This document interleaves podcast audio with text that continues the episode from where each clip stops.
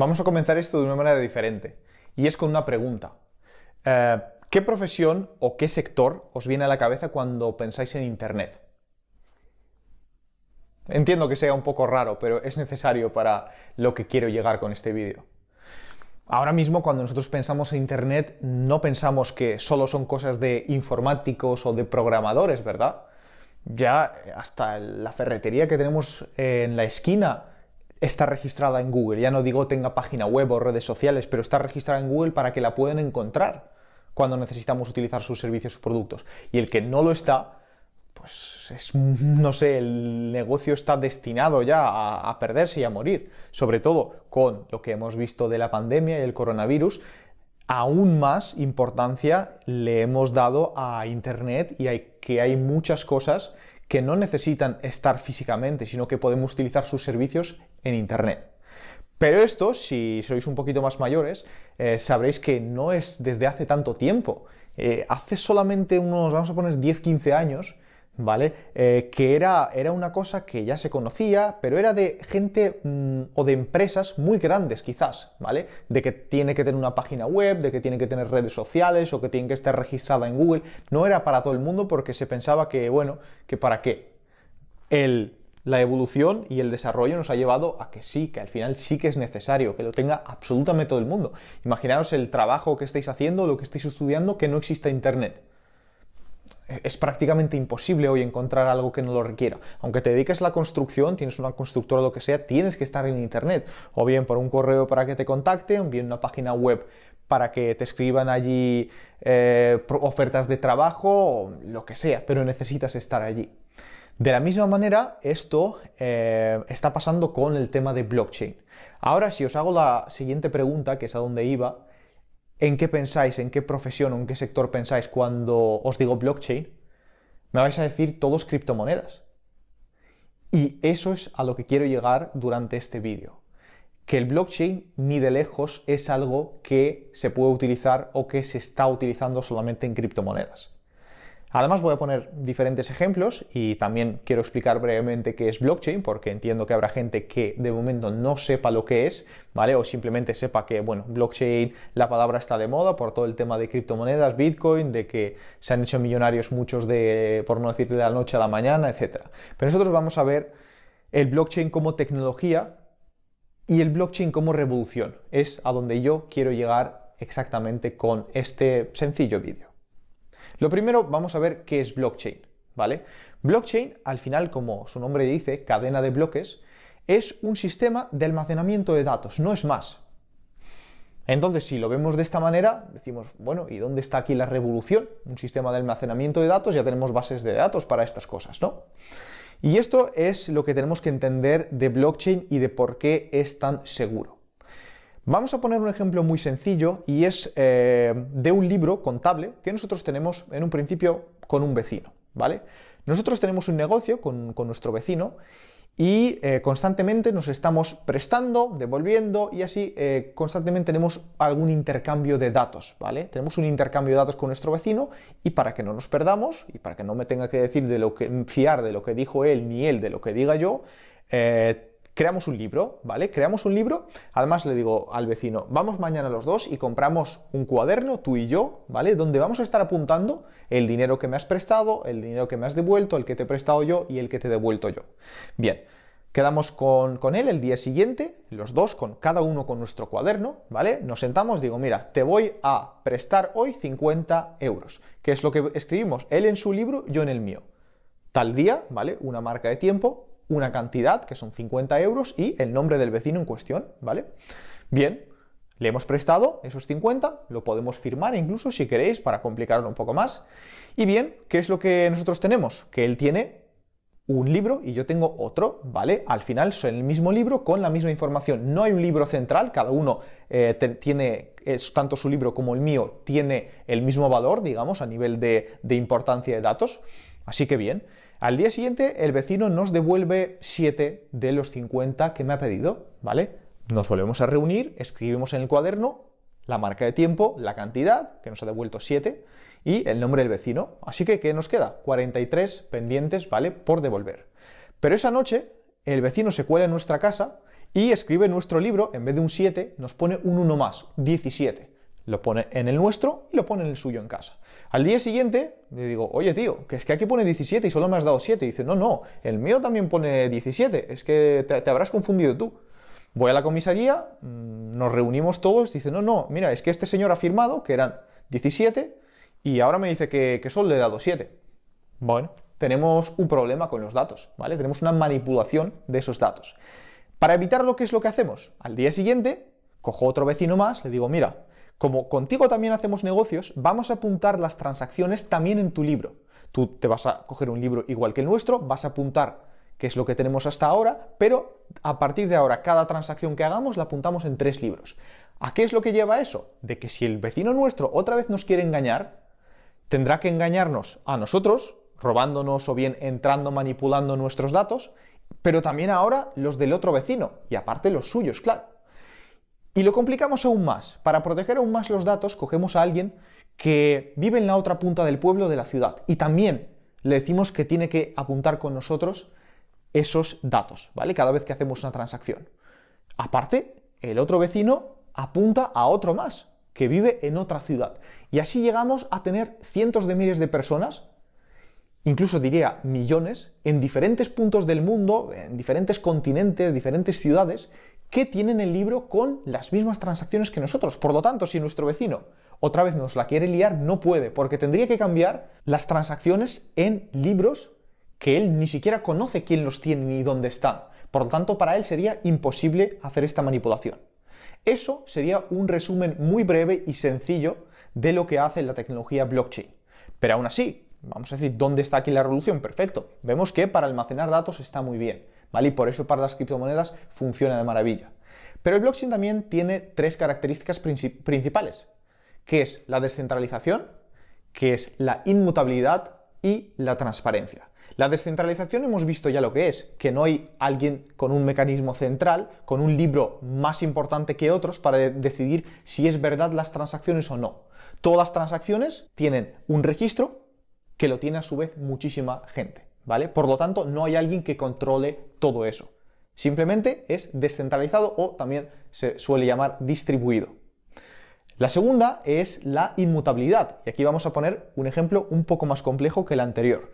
La inmutabilidad, que es la segunda parte importante del blockchain, nos eh, asegura de que si hay un cambio de datos, imaginaros de que el registro este con el vecino, al final tenemos allí 200.000 ya préstamos entre nosotros porque llevamos 15 años escribiendo en ese libro. Imaginaros que ahora de repente hay un cambio de datos porque mm, le hice un préstamo muy grande al vecino hace 10 años de millones, ¿vale? De un millón, por ejemplo, y él ha puesto ya, y no se lo he estado devolviendo porque hemos quedado que en 10 años se lo devuelvo, y como ha habido 200.000 transacciones después, él lo ha cambiado. Así que, como han pasado tanto tiempo, a ver cómo nos aclaramos si era verdad o no era verdad. Y allí es donde entran los bloques. Blockchain, que viene la palabra cadena de bloques, lo que hace es agrupar las transacciones en bloques. Por ejemplo, decimos, cada vez que haya mil transacciones, las agrupamos en un bloque. Allí usamos la criptografía, que es de donde viene la palabra de las criptomonedas. Y aunque la criptografía sea muy antigua y tenga miles de años, eh, también se utiliza para el tema de blockchain para cifrar esos datos. Y para eso vamos a ver un ejemplo en pantalla para entenderlo un poquito mejor. Vamos a utilizar uno de los sistemas de encriptación más comunes, que es el SHA-256, y vamos a ver que aquí tenemos dos cosas, el input y el output, ¿vale? El input son los datos que nosotros queremos resumir, encriptar, mejor dicho, y el output es la encriptación de los datos que nosotros hemos insertado, es decir, un resumen de todos los datos que había encriptado. Bien, vamos a escribir aquí en el input, por ejemplo, la criptografía. ¿Vale? La criptografía. En este caso lo he puesto con tilde. Mirad, esto es el resultado encriptado de la palabra o las palabras la criptografía. Mirad, este es el resultado que nos está dando, ¿vale? Puede ser, como digo, dos frases, una palabra o simplemente el Quijote, lo que vosotros queráis. Aquí puede ser lo que sea. El resultado siempre va a ser un texto encriptado. Mirad si nosotros cambiamos una tilde, ¿vale? La criptografía la tengo con tilde, lo pongo sin tilde. el resultado es totalmente distinto, no tiene nada que ver y esto solo ha sido una tilde. Mirad cómo el resultado no coincide prácticamente en ningún número ni en ninguna letra, ¿vale? En su posición.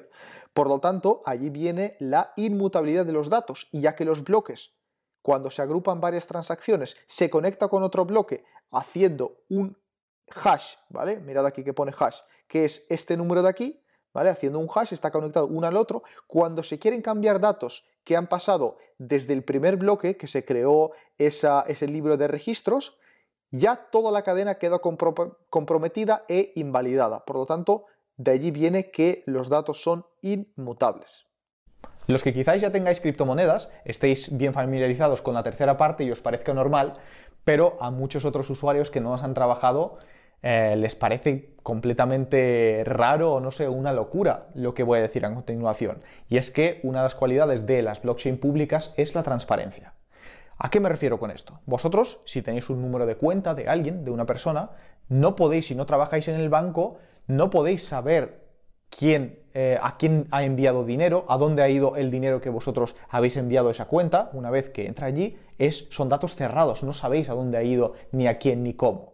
En blockchain, las blockchain públicas, como prácticamente todas las que estamos viendo, de Bitcoin, de Ethereum, nosotros podemos comprobar o bien con el número de la transacción o bien con la cartera de esa persona, podemos comprobar qué es lo que le ha entrado y qué es lo que ha salido de su cuenta durante todo el tiempo. Esto podría parecer por un lado una desventaja, ¿no? Porque cualquiera que sepa mi número de wallet, pues puede saber cuánto dinero me ha entrado y me ha salido. Pero aquí hay un origen de todo esto y es la transparencia. Por ejemplo, nosotros hemos donado un Bitcoin a una ONG, ¿vale? ¿Qué es lo que queremos? Pues lo mínimo que queremos es que el dinero vaya a donde realmente dicen que puede ir, ¿vale? Puede ser una ONG, puede ser una startup o un, no sé, un proyecto en el que nosotros invertimos, ¿vale? De, momento voy a poner solo los ejemplos financieros que son quizás los más sencillos de entender para esto. Bien, volviendo al ejemplo de la ONG, nosotros enviamos un Bitcoin ahí y ¿qué es lo que queremos? Queremos asegurarnos de que una vez que ha llegado, realmente ha ido a donde ellos decían que tiene que ir. Bien, si tenemos el número de su wallet a la que nosotros hemos enviado, lo podemos rastrear. Cualquier persona con acceso a Internet puede entrar en esa blockchain y puede ver qué transacciones se han estado haciendo a esa dirección y dónde se han enviado. Así que eso, imaginaros la cantidad de dudas, problemas, e incluso yo diría que Em, faltas de transparencia que, hay muchísimas en diferentes empresas, en votaciones, en logística, en lo que queráis. También tenemos otro ejemplo sencillo que es donde se está utilizando mucho blockchain, que es la logística. Nosotros cuando nos llega un producto, vamos a coger un, un, bote de leche que nos llega, nosotros si todos los datos se guardarían en blockchain públicas, podríamos rastrear desde que se envasó, desde dónde llegó el envase, ¿vale?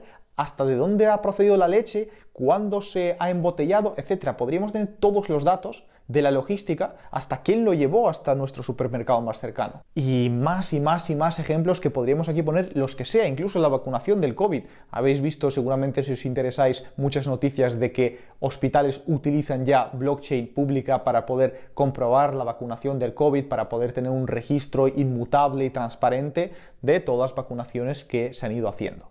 Por lo tanto, nosotros podemos ver la magnitud que tiene la tecnología blockchain y la cantidad de empresas que lo está adaptando el día de hoy es increíble. Es increíble, no estamos hablando ya de tres o cuatro raritos como hace cinco años solamente, ¿vale? Que, que esto era algo, pues bueno, quizás demasiado caro. Vamos a poner el ejemplo de Internet, que era mucho más barato ir y enviar una carta a correos porque Internet era caro de pagar, los ordenadores eran caros de tener, de comprarlos, etc.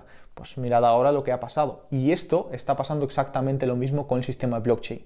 Ya no estoy hablando de temas de invertir, que eso por supuesto que ya no hace falta que os lo cuente yo, tenéis las noticias para ver cuánto está creciendo, cuánto está subiendo, bajando, etcétera, las criptomonedas, sino que tenemos muchos otros sectores. Podemos incluir aquí a diseñadores, podemos incluir aquí a músicos con todo el tema de NFTs, músicos o artistas en general, ¿vale? Podemos incluir a médicos con el tema de vacunación, de COVID, etcétera. Podemos incluir em, editores, escritores, lo que se os ocurra. No hay sector donde el blockchain ya no esté impactando. Mirad cómo una industria como el arte ha cambiado de la noche a la mañana con, con una imagen o, una canción que, se vende por millones, donde los artistas ya crean su propio arte digital, NFT, lo venden, etc. Lo mismo que pasa con los cuadros. Mirad, ahora mismo tenemos un cuadro que, hay veces que se encuentran en diferentes colecciones privadas o donde sea algún cuadro de pintor famoso, ¿vale? Un Velázquez, vamos a poner. Entonces, si nosotros queremos saber si ese Velázquez es de verdad, nos tenemos que fiar de la opinión de una persona. La Mona Lisa está allí porque hay alguien que dijo que esa es la original y esa es la que cuesta tanto dinero. Puede ser verdad y puede no serlo. Por supuesto que hay expertos que se dedican a ello, pero lo que vamos es que nos tenemos que fiar de alguien. Y si la Mona Lisa en su día existiera blockchain y estuviera apuntada en la cadena de bloques con un, eh, con un primer bloque donde pusiera que esta, este cuadro con este número es el original, no habría ninguna duda ni, nos tendríamos que fiar de nadie. Y allí otra de las cualidades importantes del blockchain y es que es la transparencia y la, no, nos tenemos que fiar de, de la palabra de alguien. Sabemos que eso es así porque está escrito y lo podemos comprobar. Y además es inmutable, transparente y descentralizado. Así que estamos tranquilos porque la información almacenada allí es la real. Si queréis estar al día y aprender más sobre cómo funcionan las criptomonedas, cómo funciona blockchain y pasar de sé que el Bitcoin está de moda a saber ya crear vuestra propia wallet, almacenar, hacer transacciones dentro de blockchain, ver transacciones que tenemos dentro de blockchain, ver hacia dónde va el futuro laboral, hemos preparado un entrenamiento de tres días en directo y totalmente gratuito para que os podáis apuntar y podáis aprender mucho más sobre esta tecnología y estar preparados para el cambio que se viene. El reto se va a hacer el día 20, 21 y 22 de abril, como digo, en directo, ¿vale? Tenéis el enlace a la landing en la descripción, en la página web, allí os registráis, os van a pasar todos accesos a un grupo de Facebook, como digo, tres días totalmente gratuito y en directo para que aprendáis todo lo relacionado con las criptomonedas, blockchain y os preparéis mejor para el futuro.